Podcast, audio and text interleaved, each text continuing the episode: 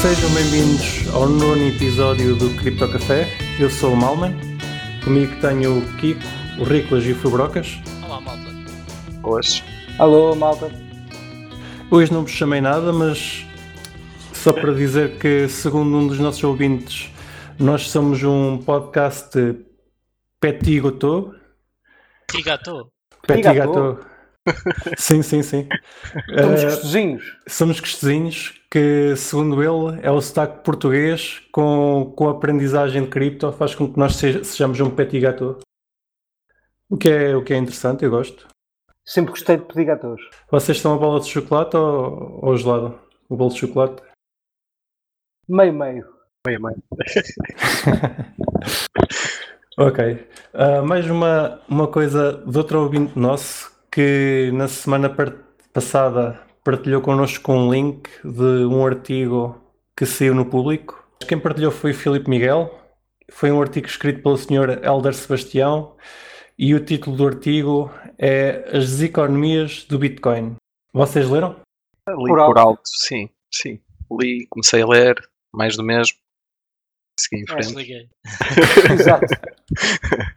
Mas sim, opá, eh, já estamos habituados. eh, Pois é, ele fala, fala tudo tudo o que é de mal que se possa falar.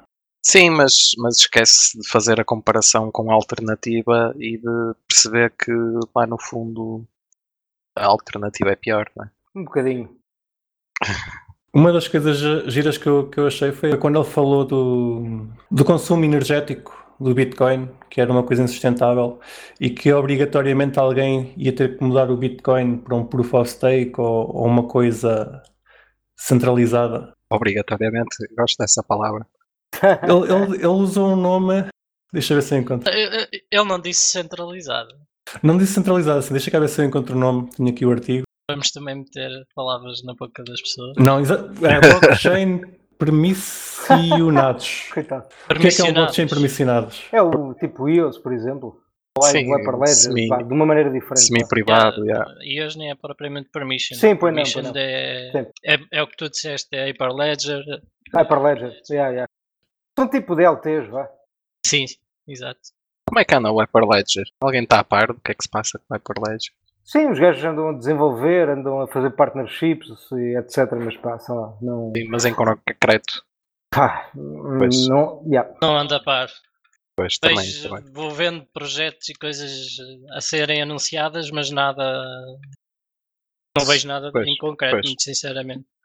Sim, fiquei sempre curioso, não é? O projeto é da Também IBM. não estou muito a par. É, Opa, em, em teoria a ideia é, é interessante, não é? Agora na prática, Sim. não sei. Pois, por exemplo, tenho um colega meu que está a fazer investigação utilizando a blockchain do Hyperledger, ah, mas eh, Mas é open source? é, Ok. pelo e pelo simples facto de que foi a coisa mais deployable que ele conseguiu arranjar para poder testar alguma espécie de blockchain. Por acaso não, não sabia, achava que era completamente. Não é vaporware, existe. Não, não, não, sim, não, eu dizia, diria que era fechado, não era código aberto, não era possível experimentar É, sem é. licenças ou. Ok. Ah, O que ser código aberto não quer dizer que não tenha licença. Sim, eu estou a dizer sem ter que comprar ou investir alguma Ok, forma. ok, sim. Ok, aqui em relação ao Sr. Helder Sebastião, acho que o que nós podemos dizer é que quando ele quiser aprender sobre criptomoedas e bitcoins, que nos pode mandar um e-mail e nós temos todo o gosto em ensiná-lo aqui num, num episódio. Sim, e ouvir os nossos episódios anteriores, que muito provavelmente já falámos de alguns dos problemas que ele refere, que no final de contas não são problemas. Sim. E que, que se tiver dúvidas, que envie. Alguma questão, esteja à vontade para contactar. Temos cá sempre disponíveis para responder a qualquer questão, Sr. Helder Sebastião. E de forma não hostil. Bom, mais ou menos. Ok, passando à frente, próxima notícia. Os advogados do Craig Wright mandaram uma carta à Blockstream a pressioná-los para lhe darem acesso a dois endereços de Bitcoin que, ele suposta- que supostamente são dele, mas que ele, ele, visto que foi hackeado, perdeu o acesso. O que é que vocês têm a dizer sobre isto? Além de se rirem. Não há, acho que houve um dos endereços que tinha sido o endereço É responsável- MTGOX. Exatamente, um dos endereços supostamente para onde os fundos foram desviados. É o que acaba por ser interessantíssimo, não é? Porque ele acaba por admitir alguma culpabilidade no meio dessa situação toda, no fundo. Ou por ser ingênuo o suficiente e não fazer due diligence suficiente para dar um endereço que não tivesse envolvido em algum esquema. Quanto mais um gajo mente, mais difícil é fugir depois a- às mentiras, não é? Sim, já, o buraco já é tão fundo que. O que é que pode acontecer com, com tal averridade? Pá, eu, na, na minha opinião, o, o que pode acontecer é a, block, a Blockstream, em último caso, até pode ser obrigada a meter algum código no, no Bitcoin, mas que não vai ser adotado, mas que eu acho que dificilmente vai, vai acontecer. Mas é, é um facto, eles são uma, uma empresa privada que pode ser pressionada por meio de tribunal a fazer algo. E Além disso, eu acho que a jogada talvez seja outra. Então, Ele, isto vai legitimar que ele consiga prender os fundos no Bitcoin eh, Satoshi Version, ou Satoshi, Satoshi Vision, lá o que é.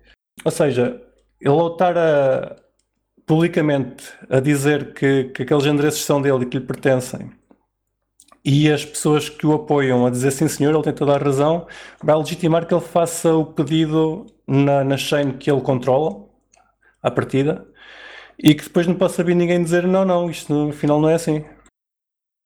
E o Satoshi Vision, acho que ainda está a valer quase 200 dólares, acho que são Estás, de 200 estás a querer dizer o quê? Fazer claim a endereços que na realidade não são dele? Sim, sim, mas no, no chain que ele controla. Ele no, Sim, na eu- caso, no caso do Bitcoin é impossível conseguir fazer isso. Certo. Mas no outro não estou a ver grande problema em que ele consiga fazer isso. Se conseguir convencer a maioria da comunidade, sim. sim, mas já o vem como uma espécie de Deus dentro daquela comunidade. Não, não me parece que seja difícil para ele fazer isso dentro do Bitcoin SV. Sim. E opa, parecendo que não são 200 mil moedas, aquilo está a valer 200 dólares, mas nem que seja a 100 dólares, ainda são os milhões. É. Mas o problema disso vai ser sempre a liquidez, não é? Ele mesmo que Pois, faça sim, isso, sim, sim. quem é que ele vai Pois. vender? Lá está. Pá, É uma, uma forma de ganhar fundos, por muito pouco que seja. Sim, sim. Pá, isto é a minha, é a minha, é a minha, é a minha teoria, não, não faço ideia se é isso não. É uma boa teoria. Sim, mas quando ele mexer nessas coins, elas também. O preço vai começar logo a desvalorizar, em teoria, não é? É. Sim, eu, eu acho, eu acho muito estranho aquilo ainda estar no top, top 50, quanto mais no top 10 ou no top 20, já nem sei qual é o top, no, no CoinMarketCap. Estamos nos early days, meu. É suposto, não é? Estas merdas acontecerem. Sim, sim, sim, sim. Está em sexto. Ok, pondo o Craig Wright de lado, que já falámos muito dele, ele não merece tanta. Atenção que quer. fala tanto homem. Epá, mas já agora, só, só um ponto. Vocês viram, já que estamos ainda na parte das notícias, vocês viram aquela notícia sobre. Pá, sobre, sobre, sobre aquilo não, não é um hack, mas é uma espécie de um ataque na rede Ethereum em que os, os hackers, como não conseguem tirar os fundos porque aquilo está tipo em multisig, eles estão, eles estão a pagar fees tipo de 2 mil Ethereums, não sei quantos milhões. Pá, é lindo, está a ser épico isso. Aí, é Yeah. por isso que existe tanto, tanto FII. É, exato. Eu não, tinha- não tinha percebido a história, olha, conta lá. O que o Broca está a dizer basicamente é tem aparecido no blockchain ah, transações de poucos dólares com milhões em, em taxa de transação. Isso. Pá, e supostamente o que, o que se acha, bom, ainda não há certeza de nada porque nenhuma exchange no fundo reclamou tipo este ataque, que está a sofrer este ataque.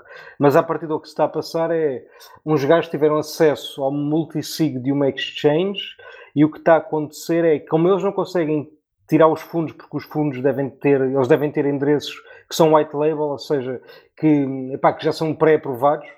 Ah, o que eles estão a fazer é enviar tipo transações de 50 cêntimos para esses endereços com fees de, pá, sei lá, não sei quantos uh, thousand dólares ou milhões, ah, pronto, basicamente para, para ameaçar. Eu acho que isto no fundo é para ameaçar a exchanges que se eles não lhes derem o dinheiro que eles querem, eles vão continuar a fazer o drain do dinheiro todo que eles lá têm na exchange. Pá, que, por acaso é um- eu estou-me a rir, não tem piada, mas é um ataque Mas que eu não tinha não- pensado. Não não estou a perceber como é que funciona o ataque. Ok, então imagina, eu tenho acesso aos teus fundos, mas tu tens um multisig com o Riclas. Ahm, só se o Riclas e tu aprovarem é que eu consigo tirar o dinheiro. Pronto. E o, e o dinheiro só pode sair para contas ah, que estejam ah, pré-aprovadas, em que vocês disseram, pá, o endereço A pode, pode, podem mandar dinheiro para o endereço A, B, C, mas para o D, E e F não existe ainda, não podes enviar. Porque Ou não... seja, tu mandas o dinheiro pelo, pelo, pela FI. Exato, nesse caso. exatamente o que eu estou a fazer é pá, se não, ai, vocês não nos dão o dinheiro que nós queremos, então peraí, a gente vai-vos queimar ah, os, os vossos fundos através de FIIs, basicamente, porque eles podem fazer isso, não é? Podem enviar uma transação de 50 cêntimos para um endereço que é tipo, Pré-aprovado. exato, pré-aprovado e com uma FII tipo ridiculamente alta, e é o, que, é o que me parece a mim que está a acontecer. Isso requer eh, autorização do, das pools. Pelo que eu percebi, as, as transações estavam a ser mineradas por pools diferentes. Sim, sim, sim, exatamente. O que, o que, o que torna isso ainda mais estranho. Não, porque o mining continua a ser descentralizado. Eles não Exato, sabem quem é exato. que vai binar aqueles blocos ou aquelas transações. Digo eu. Ma- Mas quem é que faz a assinatura? São os tais hackers, os supostos Isso, hackers ou é exchange? Não, não, é o, Pois. devem ser os hackers, acho eu. No caso de ser o hacker, o hacker podia fazer a assinatura e fazer um negócio com a pool. E só, a pool só, Ah, só, pois. só, só a determinada pool é que passava, passava a transação. É pá, pois sim, isso também poderia ser bem pensado, realmente. Por isso, É que é estranho ser, ser pools diferentes, estou só a achar Sim, isso. bem, eu acho que eles não devem ter contactado com nenhuma pool. Não me parece que seja isso vertente de ataque, mas já agora, se algum dos nossos ouvintes que quiser atacar alguma rede, já sabe que pode tentar fazer isto, falar com uma pool e tentar extrair dinheiro desta forma. Ah, nós estamos cá para ajudar, no fundo. Sim, desde que depois dividam isso com a gente. Obviamente.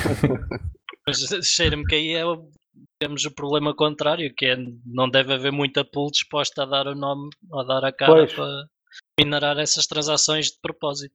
Pá, mas teoricamente tu nem precisas de uma pool, basta alugar já alguma hash rate que, que te permitas conseguires tirar um bloco por dia ou um bloco por semana. Basta Sim, teres um sim. bloco. Sim, mas lá está, a rede é permissionless, a não ser que alguém houvesse uma concertação das pools para não minar aquelas transações em específico, pá, elas vão acabar por ser Não, a questão- a questão- minadas, até porque se a FIA é alta, o incentivo Não, não, dos miners também é é- alto. Aqui a ideia é mesmo isso, é que eles podiam ficar com a FI. sim, poderiam, sim. Ok. Podiam consertar para ficar para minar o bloco e ficavam com a, transa- com a transação da FI no lugar de ir para a pool. Sim, Certo. poderia ser feito isso, sim, sim, exatamente. Mandem um mail aos gajos. Será que se a gente lhe vender a ideia, eles depois. Dão uma e mete já a minar isso. É já. Peguei a pool. Ok, interessante. Obrigado por, por, por essa informação, não estava recordando. Também não sabia. Outra coisa, outra coisa interessante que aconteceu esta semana foi os gajos do PivX, ou lá como é que aquilo se diz, Pivex, yeah, yeah. Pivex, é um fork do, do Dash, tem a cena dos masternodes e afins, e eles vieram reclamar que o white paper do Ghost, um projeto que pertencente ao John McPhee, o gajo que fez os antivírus, que já não tem nada a ver com aquilo, que eh, vieram reclamar que o white paper do Ghost é uma cópia descarada do white paper deles, Nice. sem, sem sequer ter lá referência. Tron 2.0. Nice. Isso vindo do, do McAfee, eh, uma admira zero. Zero. Acho É. que é um troll a parte dele, provavelmente. Não sei, eu tenho a ideia que ele não gosta muito de Dash. Por isso, Pois, fazer um fork parece-me algo dentro da lógica dele perfeitamente Eu acho que o normal. Pibex está, tem um desenvolvimento um bocado diferente do Dash. É Forcaram do Dash e já estão a pensar em ir para ZK Snarks e afins. Talvez seja por aí. Tem, e tem outras coisas diferentes que eu também não, não sei dizer que não acompanho o projeto assim tão bem. O interessante é ser o, o John Mc- McPhee a, a plagiar conteúdo. A gente já sabe que ele é um troll e que, e que já, fe- já fez ba- bastantes milhares. Já nada me, me espanta vindo dele, sinceramente. O gajo faz cena. É uma pessoa com bastante, bastante seguidores e faz, faz dele Sim, e completamente ma- maluco dos cornos. Tipo, o gajo está a viver não sei aonde, fugido dos Estados Unidos por causa do, do IRS. Do IRS, não, do, do- dos Sim, sim, por causa dos impostos. impostos e. Ele está a fugir mais do que, um- do que um sítio. Por acaso vi o, o documentário que fizeram sobre ele, parece que matou alguém porque lhe mataram o cão. Dizem, dizem que matou, que matou alguém na, numa ilha qualquer, não foi? yeah. Não estavam a fazer um filme Fizeram o documentário, o filme, não sei. Acho que é no Belize. Isso, no Belize, exatamente, exatamente. Pronto, só mais um, um scammer na, na comunidade. Mas, mas este gajo é um bom scammer, atenção. Eu gosto deste gajo, gosto muito do John McAfee. Acho que o gajo é. É pá, é um gajo que é, é daqueles males necessários, estás a ver? É literalmente um mal necessário. Carismático. É uma boa forma Exato. de pôr a coisa. É um mal sério, acho que é a melhor descrição. Eu posso dizer que já gostei dele, mas entretanto, entretanto enjoei um bocado. Demasiado troll. pá, pois percebo. Tudo o que é demais enjoa. É isso, acho que desempenha um papel importan- importante. e diz muitas verdades, e diz muitas verdades, embora também diga muita coisa Opa, mas também diz absurda. muita mentira. Sim, É. mas também diz muita verdade. Vai, vai, vai temperando verdade com mentira e um gajo às vezes nem sabe o que é que ele está a dizer. Nem ele sabe. É isso. Eu, quando tiver a idade dele, provavelmente também já não vou saber o que é que anda a fazer, está certo? Se lá chegar, né? Sim, exato. Beber estes whiskies que estou a ver aqui, pá, acompanhando aqui o show, Cripto Café, obviamente. Já agora, que bebida é que vocês estão a tomar? Opa, água, que eu semana passada esqueci-me de trazer água e fiquei seco. Não me digam que sou o único a beber whiskies, porra. Que desilusão. Neste momento, és, da minha parte. Pá, eu, eu no próximo trago uma mini. Ah, obrigadinho. Não, não, estava aqui, eu estava a enganar, eu estou a beber um café, que isto é o Cripto Café, aqui não se serve água. Bagaço. Bagaço, bagaço. Um bagacinho, É, é, é, é- é transparente por causa, porque é bagaço, exatamente, é para disfarçar. Fazes bem. Ora, outra coisa esta semana foi uma notícia que saiu hoje de uma vulnerabilidade que a Microsoft, eh, pelos vistos, descobriu. Microsoft descobriu uma vulnerabilidade e não é num Exatamente. produto deles. Pá, não sei se, não- se é num produto deles, eu Ah, se não sinceramente for não num estou. produto deles, estou- é mesmo uma notícia. Ora, se calhar come- começo pelo início. No dia 9, já agora para os nossos ouvintes, hoje é dia 15. No dia 9, o Binary Fate, um developer do Monero, disse que o hash rate do Monero estava muito perto do, do ponto mais alto e que estava, que estava a bater o ponto mais alto e que isso era, um- era uma forma muito boa de identificar intrusões nos sistemas. Hoje, a Microsoft lança uma notícia de que sistemas mal configurados, o Kubeflow, que pelo que eu percebi tem a ver com o Kubernetes, estavam a permitir que se apoderassem de estações de Kubernetes para minerar eh, criptomoedas. E a notícia é essa, é que andavam a minerar criptomoedas através de, de Kubernetes. Acontece. não é? Sim, Daquelas e pelos vistos é mesmo, é É mesmo um sistema muito bom de, de segurança, que é, eles deram pela que estavam a, a aceder aos sistemas deles porque estavam com utilizações absurdas de CPU e de memória, memória. que não são normais. Se calhar, se, se calhar noutra, noutra situação eh, es- estas máquinas tinham sido usadas para, para spam, para DDoS. Sim, no passado era o destino, não é? Das botnets. Hoje em dia virou para o mining, que simplesmente é mais rentável.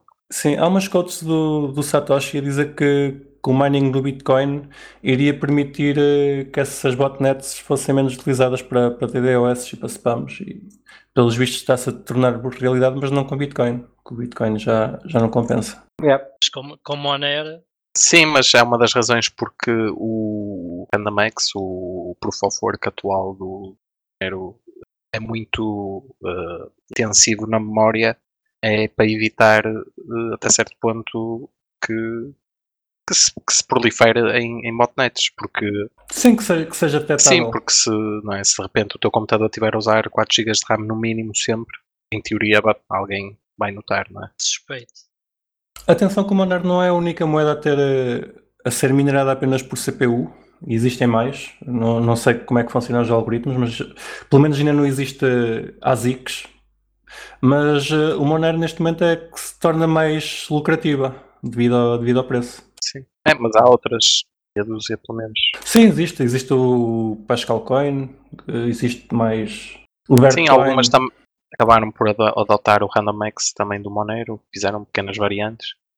Isso no fundo tem a mesma filosofia, é possível minar com CPU, GPU, né?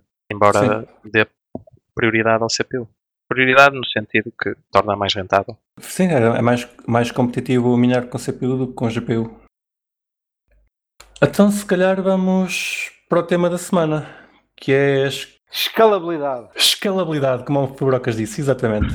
O Bitcoin, argumentavelmente, é muito pouco escalável. Acho que não é argumentavelmente, é mesmo, acho que é consenso que é pouco escalável. Existe uma coisa chamada o trilema da escalabilidade, que basicamente compara a segurança com a escalabilidade e com a descentralização e que refere que nós só podemos escolher duas e em prol de, de perder a terceira ou, de ser a, ou a terceira ficar mais debilitada. Quem escreveu um artigo muito interessante sobre isto foi o Fubrocas. O artigo, evidentemente, que vai ficar partilhado para vocês todos poderem ler e aprender alguma coisa que eu aprendi, Fubrocas. Está muito bem escrito. Nice, obrigado. E por, por teres escrito isso, se calhar vais ser o primeiro a falar da escalabilidade do Bitcoin. É, Parece-me justo. O que é que tens a dizer?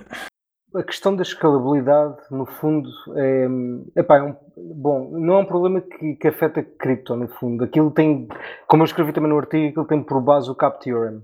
Ou seja, que no fundo diz que ah, numa, numa, rede, numa rede de storage ah, descentralizada, de armazenamento descentralizada, um, é impossível ter uh, mais do que duas das três uh, seguintes propriedades, que é a consistência, a variabilidade e a tolerância das partições.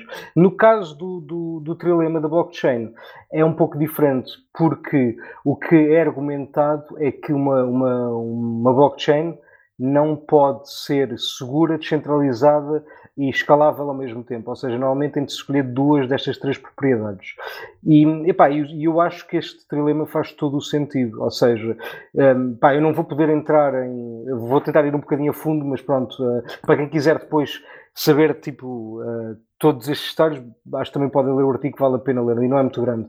Mas a questão é, se temos um, uma rede que é descentralizada e que, e que basicamente que, que funciona através de pá, de proof of work, ou seja, de trabalho que é, que é produzido por, por várias pessoas, um, ou, ou, seja, nós para mantermos a segurança e a descentralização da rede, que é o caso da Bitcoin, uh, vai ser sempre muito difícil escalar a rede. Porquê? Porque ao escalarmos a rede temos de tomar uma, uma das, duas, das seguintes duas decisões, que é ou centralizamos mais uh, os players, que é o caso, por exemplo, do EOS, um, ou do NIO, ou desses projetos todos que são, pá, que são DPoS, ou seja, Delegated Proof of Stake, por exemplo, ou então nós vamos ter de abdicar um pouco da segurança, que é uma coisa que, pá, que nenhum projeto quer fazer, obviamente. Ou seja, acabam sempre por abdicar uh, da parte da descentralização, que para mim, pessoalmente, é um ponto crítico de uma blockchain, de uma criptomoeda. Porque senão, pá, deixamos de, se calhar de, de precisar de utilizar uma blockchain, podemos utilizar outro sistema qualquer de armazenamento, como estávamos a falar há bocado de um DLT, ou uma base de dados normal, SQL ou Oracle, whatever. Um, uh, por isso aqui o ponto é, no fundo, se temos, se temos um sistema de, de blockchain implementado, é expectável que não seja fácil de escalá-lo e de mantê-lo descentralizado. Uh, quais é que são, a partir de algumas soluções para isso? Bom, uh, temos uma hipótese que é basicamente aumentar o tamanho dos blocos, isto, isto é para a Layer 1, ou seja, para, para, para a base layer da blockchain. Podemos aumentar o tamanho dos blocos ou então podemos fazer com que os blocos sejam, um, ah, sejam minerados mais rapidamente.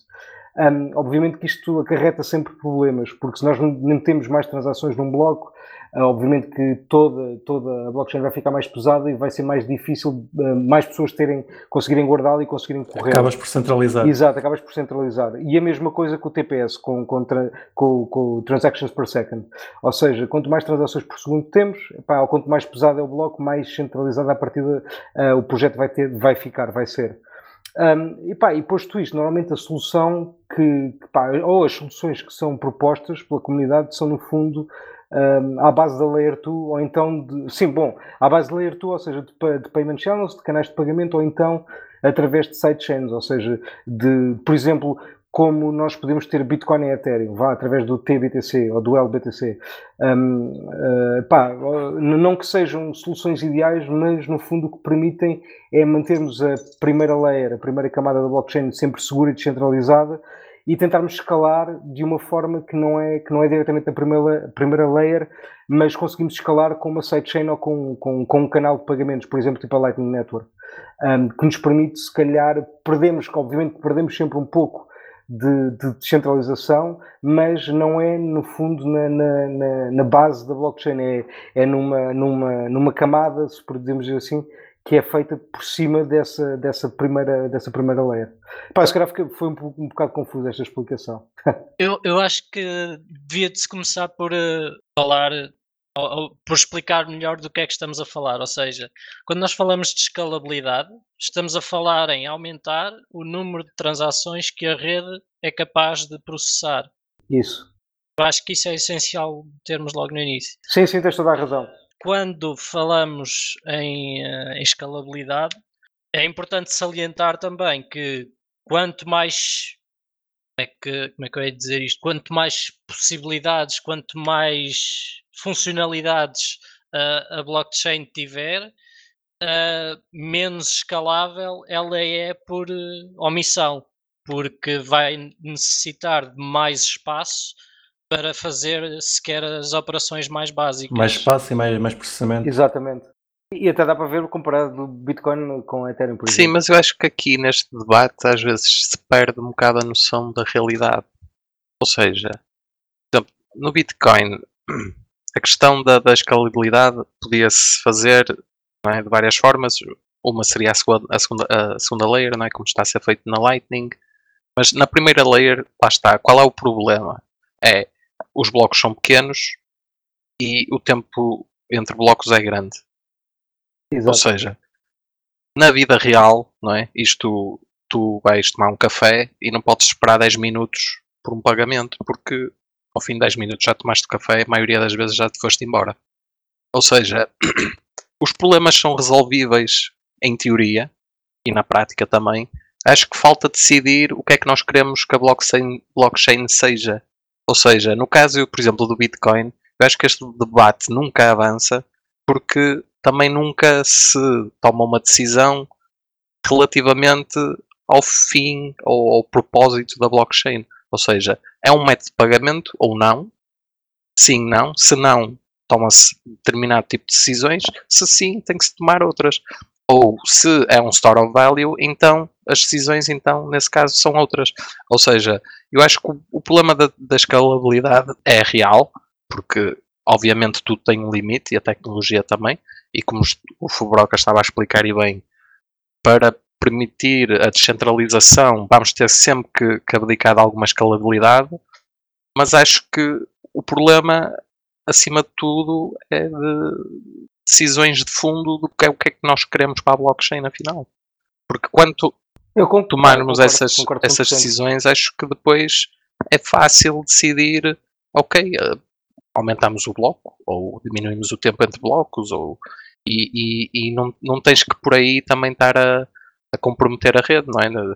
Tens redes em que os blocos saem de minuto a minuto, de 2 em 2 ou de 5 em 5, por isso, ou seja, eh, a questão do tempo, óbvio que há um limite, não é? Porque se for o tempo entre blocos for muito pequeno, o número de blocos órfãos Sim, aumenta e exato. isso introduz Aumenta alguma. muito, exato.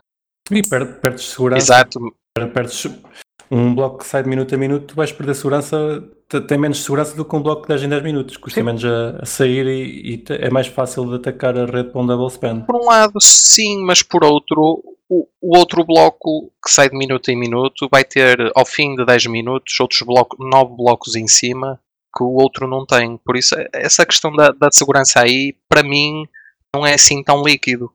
Lá está. E por isso é que eu estou a dizer, Mas qu- quanto mais blocos tens em cima, mais seguro é. pronto, lá está. E perdes o tempo entre blocos, mas passas a ter mais blocos em cima. Por isso, no fundo, não perdeste nada. Ficou igual em termos de segurança. Sim, mas aí depois aumentas é os forks da rede.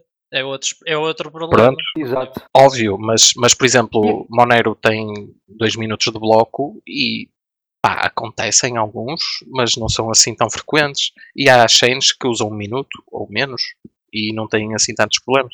O Ethereum tem 15 segundos. Tem 15 segundos. Lá sim, está. exato. Lá está. E, e isso é um problema? Aparentemente não. A rede está aí, continua, continua a ser segura. Ou seja, lá está. Eu, para mim, esta questão da escalabilidade põe-se mais nesse sentido. Tipo, o que é que nós queremos da blockchain? E a partir daí é fácil, ou é fácil, relativamente, porque já muito foi feito e testado, não é? Eh, tomar as decisões em termos de código que são precisas tomar para que essa escalabilidade aconteça. Ah, Uma pergunta, já agora por curiosidade. Já que estamos a falar do tema da escalabilidade, vocês concordariam em aumentar o tamanho do bloco na Bitcoin, por exemplo, como uma possível Pá, solução? desde que isso surgiu, para mim, sim. Eu também acho que sim, eu também acho que sim. Eu não, sei, eu não sei dizer qual é o tamanho, mas, mas sim, sem dúvida. Sim, é isso. Eu acho que devia ser eh, Porque tu, limitar, porque é que não, não pode ser como no Monero e ser eh, dinâmico e adaptar-se. Se há maior volume, eh, o bloco aumenta, se há menor volume, o bloco diminui. Não vejo problema eu, eu nisso. acho que aí voltas, aí voltas um pouco ao, ao debate de fundo que é ah, se queremos que o código da, da moeda seja alterável com tanta facilidade assim. Que haja tantos hard forks de, de código que permitam essas alterações. Portanto, é- estamos aqui, aqui a falar Sim, de sim. trade-offs sempre. Ah, para se poder fazer uma coisa, não se pode fazer outra. Ah, e eu acho que aqui já se tomou uma decisão desde há Pronto. muito tempo na Bitcoin que foi ah, vamos manter o codebase backwards Sim, sim. compatible, vamos apenas adicionar features e não alterar features. Enfim, isso, tudo isso tem a consequência de não permitir que haja alterações eh, ao tamanho do bloco ou ao tempo de propagação sem criar uma nova moeda. Mas então, se calhar, ok, podemos encerrar os- o, o- debate da escalabilidade no Bitcoin. Já sabemos que ele nunca vai esca- escalar e, e- e- e temos que assumir, ok, se queremos que o Bitcoin continue a ser um, um método de pagamento, então precisamos mesmo da Lightning ou de outra solução. Segundo a, Penso que isso já está mais do que assente, na minha opinião, pelo menos. Pronto, e, e é, o que está, é, o- é o que parece que está a ser feito. Só que lá está, só que na Lightning tens muitos problemas de descentralização, não é? Yeah. Que, que, que não tens Claro na sim. Layer 1. A minha questão é se aquilo continua a ser Bitcoin, pá, no seu sentido puro, entre aspas, da, em último caso, consegues, consegues voltar a ter o Bitcoin. Sim. Simplesmente é, partida. é, muito- é mais descentralizado. É, é lá está o trilema, que é estás a, a abdicar da descentralização para ter segurança Pois, e escalabilidade. é, é uma solução, lá está, Sim. why not? Eh, Eu não vou usar, mas boa sorte. Eu por acaso, eu por- acaso já, já experimentei. Epá, não, não é que seja nem difícil nem. Epá, nem, ter alguns problemas, certo? Eu, eu acho que há de funcionar bem. Eu acho que há de funcionar bem, até porque pá, as versões mais desenvolvidas de Lightning ainda são bastante recentes, podemos dizer assim.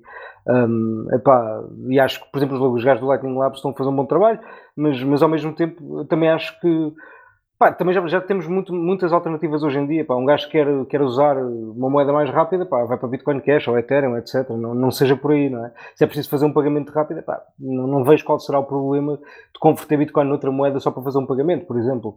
Pá, é, é mais uma, uma etapa, é mais um, um, um risco que corremos, porque à partida para trocarmos Bitcoin por outra moeda temos de passar uma exchange, por exemplo. Pá, isso acarreta sempre alguns riscos.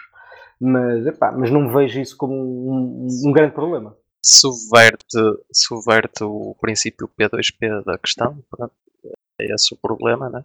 Sim, pá, mais ou menos, porque repara, tu agora já tens uma forma de fazer o teu lock uma- da Bitcoin, por exemplo, na rede Ethereum, eh, de uma forma pá, relativamente descentralizada, porque as pools de liquidity são, são descentralizadas, no fundo, ou seja, eh, pá, poderia, poderíamos ir por esse caminho, presumo eu, como um deles, só, apenas como um exemplo, não é? Mas eu percebo o que é que queres dizer e em certo ponto eu também concordo contigo, apesar de que eu acho que já começam a haver alternativas a utilizarmos uma exchange para fazermos essa troca. Uma exchange centralizada, é o que eu quero dizer. Sim, pá, e depois, pronto, só para acrescentar, o pessoal, eu continuo, o pessoal, continua, ah, isto ainda está na, na infância, e, pá, mas passaram 10 anos, e em 10 anos na internet é muito tempo. Mais ou menos. E o mesmo digo para a Lightning, não sei quantos anos tem, mas já são pelo menos 4 ou 5, e não sei, parece-me tudo um bocado estagnado, parado, mas é a minha opinião. Não sei, à velocidade que o mundo se mexe, Pois. dizer que 10 anos em cripto eh, continua a ser early days, eh, Pá, 10 anos, em, 10 anos em cripto mudou muita coisa. Não, não mudou assim Sim, tanta sim, coisa. sim. Foi no, não, no 10 protocolo anos seja no que for hoje em dia, não é? 10 anos seja no que for, não é que nós estávamos há 10 anos atrás. E a internet, a sociedade, tudo.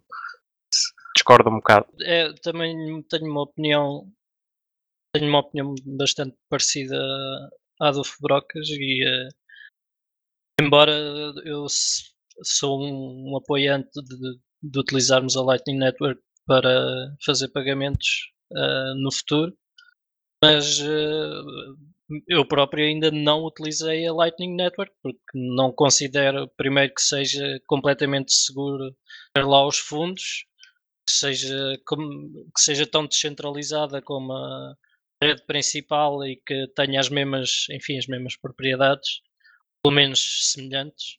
E eh, acho que ainda vai ser preciso mais desenvolvimento para se começar a utilizar Lightning Network como meio de pagamento, como rede de pagamento.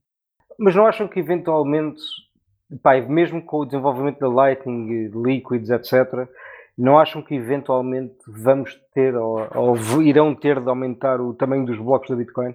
É impossível, esquece isso. Opa, eu não sei, se, não sei se eventualmente vai acontecer, porque é, É como o isso, é. está a dizer, a coisa está É tão isso. ossificada. Eu, eu não percebo, eu sinceramente não percebo como é que em 2017 não houve hum, o S2X, que era at- ativávamos o Segwit e passávamos para 2 megabytes. Eu posso dizer porque é que não houve. É bastante simples, porque o código foi feito para isso, era terrível. Pois. E os Ok. apoiantes do 1x, digamos assim, eram os melhores coders e eh, foi a, a codebase que continuou, basicamente. Foi essa a razão. Ok. Eu acho, que- eu acho que na, na altura o que aconteceu, em termos de comunidade, se a comunidade tivesse puxado para o 2x, acho que os coders tinham que ir atrás. Ou pelo menos alguém desenvolvia o código em cima do, do melhor. Felizmente no Bitcoin já não é a comunidade que manda há muito tempo. Pois é, eu- mas na- no, no caso do, do debate de 2017, o que aconteceu é que houve meia dúzia de empresas que se juntaram e disseram: Nós vamos fazer o 2x e vamos ativar o Segwit e vamos passar a- o, o bloco para 2 megabytes. E a comunidade insurgiu-se porque em nós ninguém manda e queremos que isto seja um projeto Pronto. descentralizado.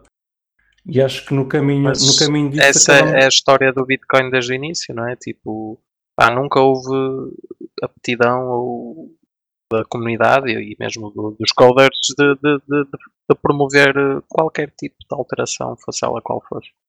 Pronto, que é que foi aquilo que o Ricola estava a dizer. Pronto, surgiu esse consenso, entre aspas, de que é assim e vai ser assim para sempre. Pronto, Que não se altera.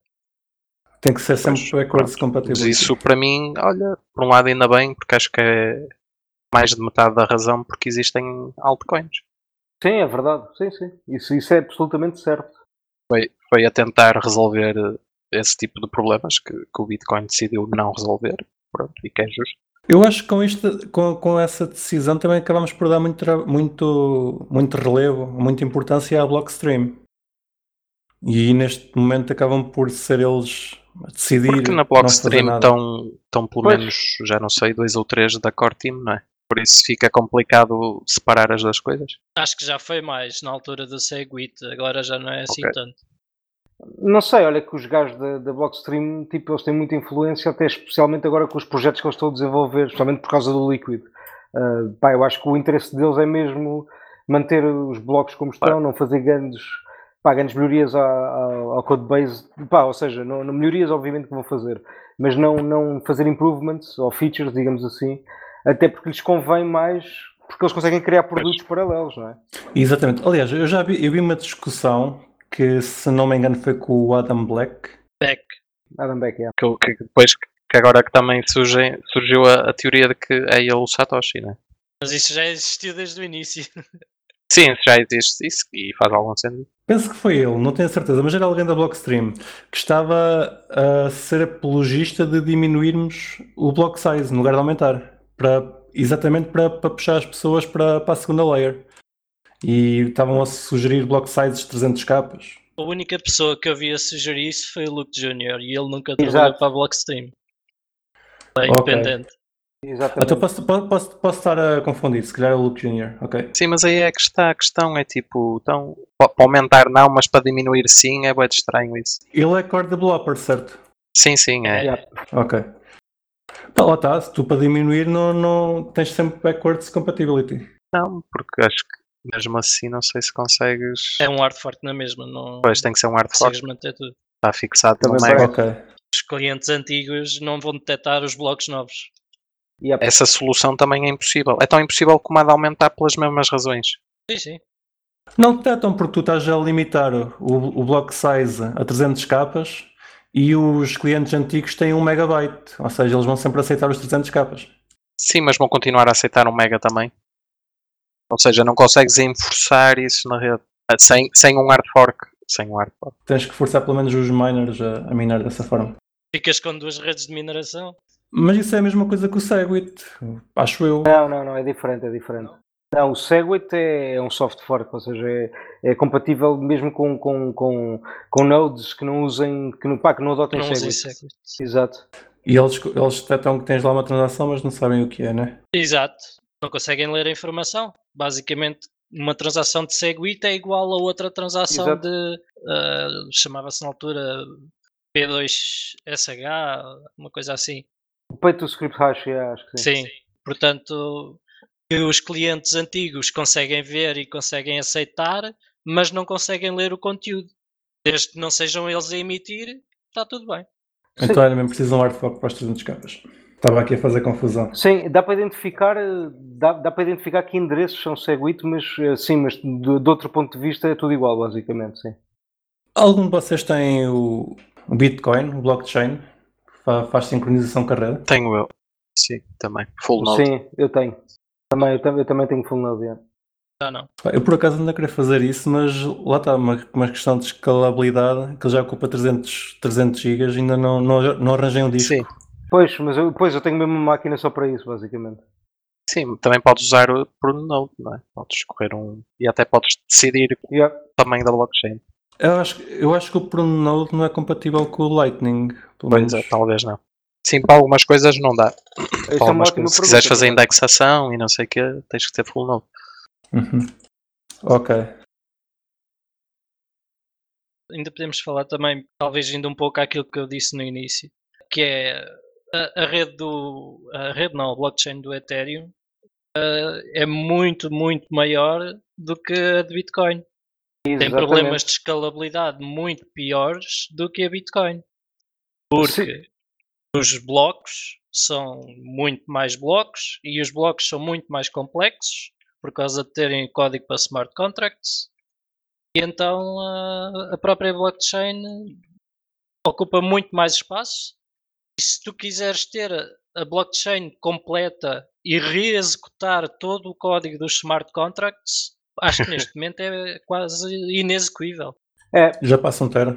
Eu lembro-me de ver artigos de pessoas que queriam sincronizar a- o Ethereum e não conseguiam estar, a, estar síncronas porque demoravam mais tempo a processar os blocos do que os blocos que vinham. lindo. Há, há um, há, um, há um- uma Twitter Storm que eu hei de procurar e depois meto aqui para partilharem, eh, do Eric Wall, que é um gajo sueco, um developer sueco, o gajo também tem um fundo, e, e ele, pá, ele, ele começou o processo todo desde o princípio e documentou de, de, epá, de, ter, um, de ter um full node Ethereum, de fazer o syncing, etc. Epá, aquilo, aquilo vale a pena ler porque vão-se estar a rir do princípio ao fim. porque O gajo é, é cómico a escrever. Epá, mas sim, mas esse problema é um problema mesmo real e pá, é muito, muito difícil. Quem quer fazer full sync da, da blockchain do Ethereum, epá, é muito complicado neste momento. Ou seja, se já poucos de nós temos um node de, Bitcoin, então de Ethereum, quase ninguém. Estamos sempre sujeitos a usar eh, nodes Não, externos. se, se usares, podes usar Pruno Nodes, não é? Não tens que ter a blockchain toda. Porque eh, o Exatamente. pruning garante que. Não, mas o pruning garante que, por exemplo, tu tens uma parte, eu tenho outra, o Fubrocas tem outras, o Riclas tem outra, ou seja, a chain, a a blockchain Isso não é pruning, isso é, isso é sharding. Exato, exato. Que ainda não está, ainda não. Ainda não? Ainda não existe. Ok. Ok, não, porque o Monero já faz isso. O pruning de Monero faz isso. Ou seja, cada um tem uma parte diferente da blockchain. Eh, Tens é que ter sempre no mínimo um terço. Anda à volta de 20 e tal, 30 gigas neste momento. Hum, mas isso garante a descentralização na mesma com pruning nodes, não é? Porque continuas a ter a blockchain inteira, mas às partes, tipo um torrent no fundo. Mas no, no caso do, do Ethereum, como, como mesmo tendo o Pruna Node, tens que estar sempre a acompanhar a rede. E o, o, o tal artigo que eu me lembro é que em certas alturas da, em que a rede está congestionada, tu não consegues estar a, a acompanhar a rede em, em live. Estás sempre, a- Pois. estás sempre atrasado. É um problema. Mesmo, mesmo no Monero, estava já, estava já há pouco a falar do, do block size uh, dinâmico, que é uma propriedade que o Monero tem. Temos um, um block size por defeito de 300 capas e depois, à medida que, que ele vai ficando maior, os mineradores têm a possibilidade de, de aumentar o block size até ao infinito.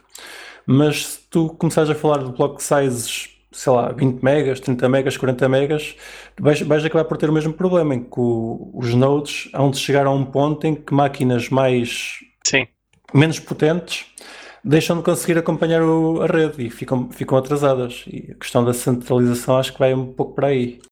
Sim, isso é a questão de aumentar o tamanho do bloco na Bitcoin, é pela mesma razão, é não queremos aumentar, ou alguns queriam até diminuir, para manter eh, o computador eh, desktop eh, completamente- Um Raspberry, tem que, ser, tem que correr no Raspberry.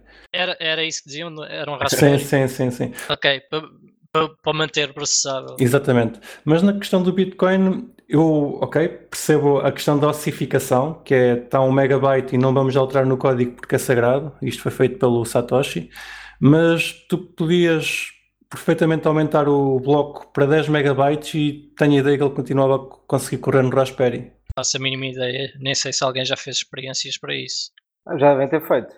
Já devem ter feito. Na altura, o, o Luke, para estar a dizer aquilo, também duvido que ele dissesse assim sim, claro. lá para o ar sem, sem experimentar. Eh, muito sinceramente, ele pode ser fanático, mas Sim, eh, sim. Sim, sim, sim. gajo sim. minimamente Isso é, competente. isso é. Sim, sim. Mas já, já agora, pronto, estava a falar o problema no Ethereum por causa dos smart contracts. eh, a blockchain torna-se bastante maior, bastante menos escalável. E já agora no Monero também tem um problema semelhante, que é as features de privacidade não são de graça. Claro. Todo o código que é necessário para que as transações sejam mais privadas faz com que as transações sejam maiores Sim, tem maior custo. por acaso, eu, eu gostava de perguntar, a ver se alguém sabe. No Monero já fizeram alguma experiência se estivesse a processar um número de transações semelhante ao da Bitcoin, qual é que seria o tamanho Sim, da blockchain? Sim, eu acho que Pá, neste momento, neste momento, as transações, uma transação de Monero é- ocupa três, três transações de Bitcoin. Ok.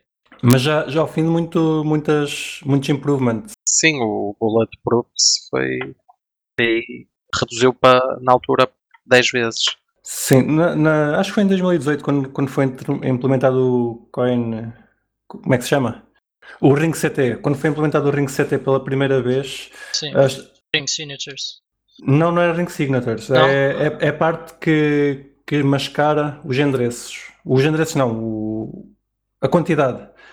Ant- Antigamente não era- a quantidade não era mascarada. Isso é E acho que- Confidential Transactions. Exatamente, é Ring CT, no caso do Monero, por causa da Ring Ok, Sign- ok. CT, ok, já percebi. Eu acho que nessa altura as transações chegavam a 7 capas. Entretanto, já houve muitas. muitas 7 capas a 7 vezes. 7, 7, 7 kbytes. Sim, ou seja, em termos relativos, quanto é que é? Eu não sei quanto é que é a transação do Bitcoin agora, mas acho que anda por volta dos 300 bytes. Eu não, não, não sei dizer ao certo. Não, é, é só por curiosidade, mas eh, o número dos 3 vezes já, já é. Não, neste momento, os 3 vezes não é, é muito menos. Não, não sei dizer ao certo quanto é que é os 3 vezes, mas deve andar a, a rondar um capa. Sim, sim, não, o que eu queria dizer é, pronto, atualmente é 3 vezes, Sim, sim, três sim. vezes mais. Exato. Deixa eu ver se eu tenho aqui uma transação qualquer. E vem aí uma transação, qual- uma, uma, uma atualização qualquer que vai reduzir ainda em 25%. Tem capa. À volta de um capa, né?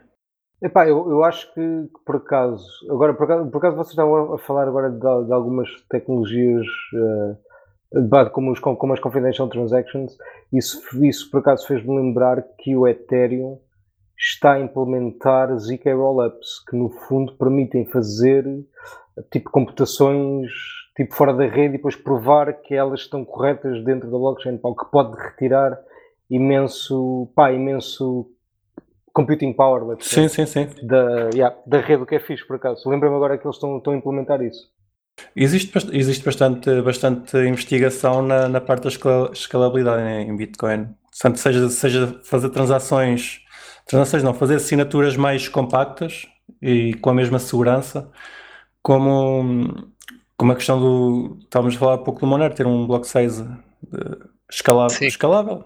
Sim, mas ele, ele, ele continua a ter na mesma um limite. Já não me lembro qual é. Para prevenir ataques de spam, porque também, também. Ah, ok. Eu, eu tenho ideia, eu vi, vi uma conversa entre os developers em que a pessoa que estava a desenvolver isso queria tirar o limite, ou não queria pôr o limite para não vir alguém daqui a, a 30 anos dizer que não se podia alterar porque existe um limite sagrado.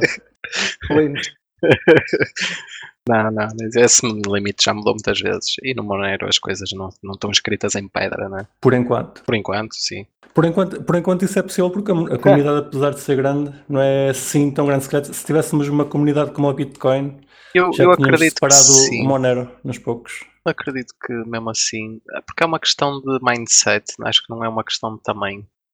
Acho que é uma questão de, de filosofia mais. É um bocado por aí, sim. Até porque se pode ver que o pessoal, quando, mesmo quando as FIIs estão muito altas ou em Bitcoin, tipo, as pessoas continuam a usar, eh, continuam a haver muitas transações, não, não é por aí, estás a ver? Aquilo é- vai ser sempre, na meu ver, nunca vai ser a questão de, eh, de pá de espaço, nem de FIIs, nem de nada. Tipo, quem quer usar vai sempre usar, parece-me a mim. Ah, uma conclusão que a gente pode chegar é que a descentralização não é uma coisa nem preta nem branca. Existem muitas coisas que nos dizem se um projeto é descentralizado ou não. Além do Bitcoin, que projetos é que vocês acham que são mais descentralizados? Pá, eu diria Ethereum. mais descentralizados, Ethereum. Mas será que é? Sete pools a controlar o mercado é descentralizado? Pá, em Bitcoin também temos poucas pool. Quantas é que estamos? Eu acho que não, não é por aí. A mim, pessoalmente, não me parece que seja por aí. Estás a ver? Eu não, eu não vou dizer que um projeto é centralizado ou descentralizado consoante o número de miners ou pools. Estás a ver? Certo. Digo eu. E atenção, eu para mim Bitcoin Sim. também é centralizado. São todos. Sim, sim, sim. são claro, são claro. os dois Neste ainda- momento são todos, sim. Para mim todos os, todas as criptomoedas são centralizadas demais, infelizmente. Ok, mas, mas eu acho que nós temos, temos de ter aqui um benchmark, que no fundo é tipo isto vezes uma contra uma base de dados, uma base de dados qualquer, de uma empresa. Sim, sim. Pá, eu- aí ganha sempre, estás a ver? Mas eu concordo contigo, acho que tem, pá, tem de fazer um esforço para, para que seja possível mais pessoas participarem na mineração ou na validação das transações. Até acho que é por aí que o Ethereum quer fazer o staking, estás a ver? Acho que é um bocado por aí que eles querem fazer isso. Não Sim. que eu acho que vai resultar a 100%, mas é essa, pelo menos, a, a ideia que eu tenho do, do objetivo deles fazerem, de utilizarem Proof of Stake. Mas Porque- concordo contigo. Sim, porque, enfim, se, metendo isto numa escala, eh, eu lembro-me de um artigo que argumentava de forma fundamentada que Ethereum acabava por ser mais centralizado, tinha pools e mineradores mais, eh, mais próximos e menos, eh, enfim, menos, eh, com menos controladores da rede. Seria mais fácil de fazer qualquer tipo de ataque que requeresse a concentração dos mineiros. Não, não é bem dos mineiros, é, é sempre das pools, porque imagina que existe uma pool que vai atacar a rede, ou várias pools em, em conjunto que vão atacar a rede. Eu acho os mineradores sendo Sim. mais descentralizados que as pools, o que eles vão fazer, eh, no- se calhar no bloco seguinte não, porque ninguém está está a olhar para as é máquinas, mudar de pool. é mudar de pool, sim. Isso é um problema que infelizmente nunca foi resolvido. Já agora, curiosidade, no Monero Estão, a, existe estão uma... a tentar resolver isso, sim. Estão a tentar resolver isso. Eu não sei é como, é que interessante, é como é que eles vão, vão implementar isso. Já está, já, Mas- já existe. Já, Sim, sim. que, é, que é pools, em que tu minas na mesma na pool, mas quem faz as assinaturas e quem, quem confirma as transações é o minerador. Sim, não, no fundo tens na mesma que correr um node local e minar nele, mas no fundo o, o não percebi bem como é que eles fazem isso, mas o nonce, não é? O nonce aquele, é eh, ditado pela pool. Ou seja, eh, ainda não percebi bem como é que depois se encontrares o bloco já não sei bem se que- Faz a assinatura com, com o endereço da pool e é isso, com o e nonce depois aquilo e, é e distribuído. yeah. Eu, embora ache a ideia muito engraçada e permitia-nos colmatar aqui o, problema das pools, ah, está já a adicionar a complexidade que os mineradores não estão habituados. E não sei se, se uma pool que não tenha isso, que seja só ligar o minerador e apontá-lo, não, Sim, não vai é- ter sempre mais, mais poder do que essas. É a questão da, da, da realidade impõe-se, não é? Isso é como a questão de quem cobre. Nós aqui, por acaso, corremos todos o nome de Bitcoin, mas é? quantas pessoas é que vocês conhecem? Quase todos. 50%, acho que o Ricos também não corre. Ok. Então vá, 50%. Pronto, lá está. É, é, mas, mas eu acho que ainda assim esta percentagem é, aqui é, é, aqui é alta. Ou seja, no, no- mundo real, entre aspas, lá fora, a maioria das pessoas é muito menor. É ainda menor. maioria das claro. pessoas. Sim, para aí 5% se tiveres. Pois, ou seja, Ui, menos. e quem diz nodes diz eh, minar, não é? Também, eh, se, se, se fores por aí, também vais ver que a maioria das pessoas que usa cripto nunca minou. não é? Não estou a dizer isto de uma forma negativa, é o que é. Ou seja, a questão da descentralização, pá, para essas Sim. pessoas lá no fundo importa muito, não é? Não é importante. Se calhar podemos ir então para, o- para o lado contrário, que é projetos que escolheram ser escaláveis e seguros, mas não são descentralizados. O, Ui, isso é o o. Fubrocas no artigo dele meteu lá uns poucos. Queres falar de algum em específico? Uh, sim, eu, pá, eu no meu artigo identifiquei a Ripple, o NEO e o Stellar como os, pá, os pá, dos que são mais escaláveis, mas que são obviamente mais centralizados. Epá, isto aqui dá para ver, dá para ver perfeitamente pelo, não só pelo número de nodes, que são muito menos, obviamente. Um, pá, por exemplo, uh, eu agora, eu agora vou, vou provavelmente errar nos números todos, mas uh, tanto em- do- no- nestes três que eu falei, eles devem ter menos de uh, 10 full nodes a, validar a rede, ok? Por isso, é, é- esta é que é a diferença. Por exemplo, a Bitcoin tem mais de 10 mil. Um, pá, pronto, eu acho que estes aqui são os que, pelo menos na, na minha, na minha opinião, são dos que estão a, a tentar resolver o problema da, escala- da escalabilidade, uh, tipo contornando a parte da descentralização. Uh, mas sim, mas isto obviamente que acarreta outros problemas, como nós já conversámos. Mas estes aqui, pelo menos estes três, eu sei que são que estão focados nisso, basicamente. Sim, e talvez o Hyperledger, não é? Que falámos também mais cedo. Epá, mas sabes que o Hyperledger eu não considero uma blockchain. Para mim o Hyperledger é um DLT, por um motivo muito simples, porque o Hyperledger não te obriga a ter uma criptomoeda. Tu podes correr um Hyperledger sem criar uma criptomoeda. Epá, isso para mim ah, já não, já não, já não, Sim, já tem um é um DLT. No fundo. Sistema Eu, de incentivos diferente. Eu concordo também.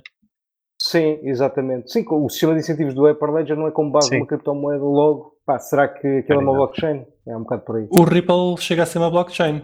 Pode, podes, ter, podes ter o teu node se quiseres. sim. Não. Por acaso nunca, nunca usei. Eu se- Eh, sempre achei o Ripple Eu muito acho que estranho. podes. Sim, acho que podes. Ah, Sim, e o projeto em si é, é um bocado um flop, no meu ver, porque eles não estão a resolver o problema que eles dizem que iam resolver, não é? Os bancos não utilizam XRP para, para nada, não utilizam aquilo para nada. Realmente utilizam os produtos da Ripple, Sim. não utilizam moeda. Foi uma, uma forma deles se Eh, financiarem, basicamente. seja- Criaram um token. Exato. Continuamente, continuamente. Eu lembro-me que ao início falavam muito que a Ripple era muito boa porque ia, ia trazer isto para os bancos e agora estão a dizer que, que o Ripple e o XRP já Sim. são coisas diferentes. acho que isso só foi, um, Vai, vai mudando. foi só uma estratégia de Exatamente. marketing para vender a história dos bancos. Nunca vi isso como. É, exatamente. Ah, porque na realidade, para que é que os bancos querem aquilo? Para isso fazem Sim, eles sim. a moeda deles. E é Não, isso, ou fazem a deles. ou outra qualquer que já esteja Não fazem a deles, muito não maior é? liquidez. Ah, os deles, bancos não têm interesse nenhum na é. descentralização. O que é que haviam de ter? Não é? E para fazer a deles, eles podem fazer noutra, tipo Sim. Ethereum. Ah, tipo, tens o. Agora não não estou a lembrar do nome, mas tens uma versão de Ethereum que é. Pá, que é privada, basicamente. Pá, agora está-me a falhar porque do nome do projeto, mas pronto, hei de me lembrar. Ah, pá, podem ter. Podem, o Quorum, o Quorum, pronto, estava-me a falhar, mas já me lembrei. Ahm, podem utilizar o Quorum, que é uma espécie de Ethereum, mas tipo privado. Pronto, está feito, siga para mim, não é? E podem criar lá a sua moedinha e ter a sua blockchain, etc. E conseguem muito mais facilmente integrar com as outras todas. Ver? Porque, pá, qual é a quantidade de projetos criados em Ethereum dos que existem? 90%, provavelmente. Por isso, pá, é um bocado por aí, acho eu. Sim. E para quando é que é o Proof of Stake então? Este ano, acho eu, não é? Acho que Pois, é julho, agosto, uma merda assim. A testnet já está Yeah. já está live. Quem, Sim, quem quer sim, sim, pode, sim, pode ir para a testnet. Ah, mas acho que era pode mais agora no verão, em agosto, talvez, acho eu. Estou curioso. estamos todos, estamos todos. Tu e eu, meu, tu e eu. Estamos todos muito curiosos. Ora, de escalabilidade acho que não está aqui, não falta aqui nada para dizer. Tá- Tem mais alguma coisa que queiram acrescentar? Ah, epá, eu só, só queria acrescentar um ponto, que há bocado o, o Ricolas estava a falar, eu falei disso, uma coisa que é muito certa, ah, que foi pá, a questão do sharding de ser do- diferente do, do pruning, e, e pá, e quero acrescentar aqui só aqui um ponto, o sharding para mim pessoalmente continua a ter um problema, que é o seguinte, certo, há tipo a partição da informação por vários nodes, ou várias shards, digamos assim, Pá, mas tens de, ter, tens de ter sempre um ponto central. No caso da Ethereum é o beacon chain, ou seja, eles têm de ter uma, ah, têm de ter uma main chain na mesma que pá, consegue ligar a todas as shards. Ou seja, pá, vai ter sempre um ponto. que te diga Isso. Onde é que elas estão. Isso, tipo o index, estás a ver? Ou seja, que, pá, isso no fundo acaba por, certo, tens shards, mas depois tens um index outra vez, ou uma, ou uma, ou uma rede principal, pá, por isso, como é que Ah, isso o sharding, acho que Pá, na minha opinião é para permitir que, que os utilizadores possam ter pelo menos parte da validação, não, não, não, não para combatar a, Pois, o problema do, da escalabilidade por inteiro. Quer dizer, col- colmata no sentido que podes, podes participar numa pequena parte da validação, mas, mas não validas tudo. Ok, faz sentido. E acho que é isso. Espero que os nossos ouvintes tenham ficado esclarecidos e não mais confusos, que às vezes também pode acontecer. É um assunto bastante técnico. Nesse caso, e em perguntas. Mandem-nos perguntas para geral.criptocafé.pt Sigam-nos no Spotify, no iTunes, YouTube e Library. E nós falamos outra vez para a semana, não é? Para a semana temos uma surpresa. Portanto, fiquem, fiquem conectados. É isso. Até para a semana. Um abraço, pessoal. Um grande abraço, pessoal. Adeus, malta. Boa semana. Boa semaninha.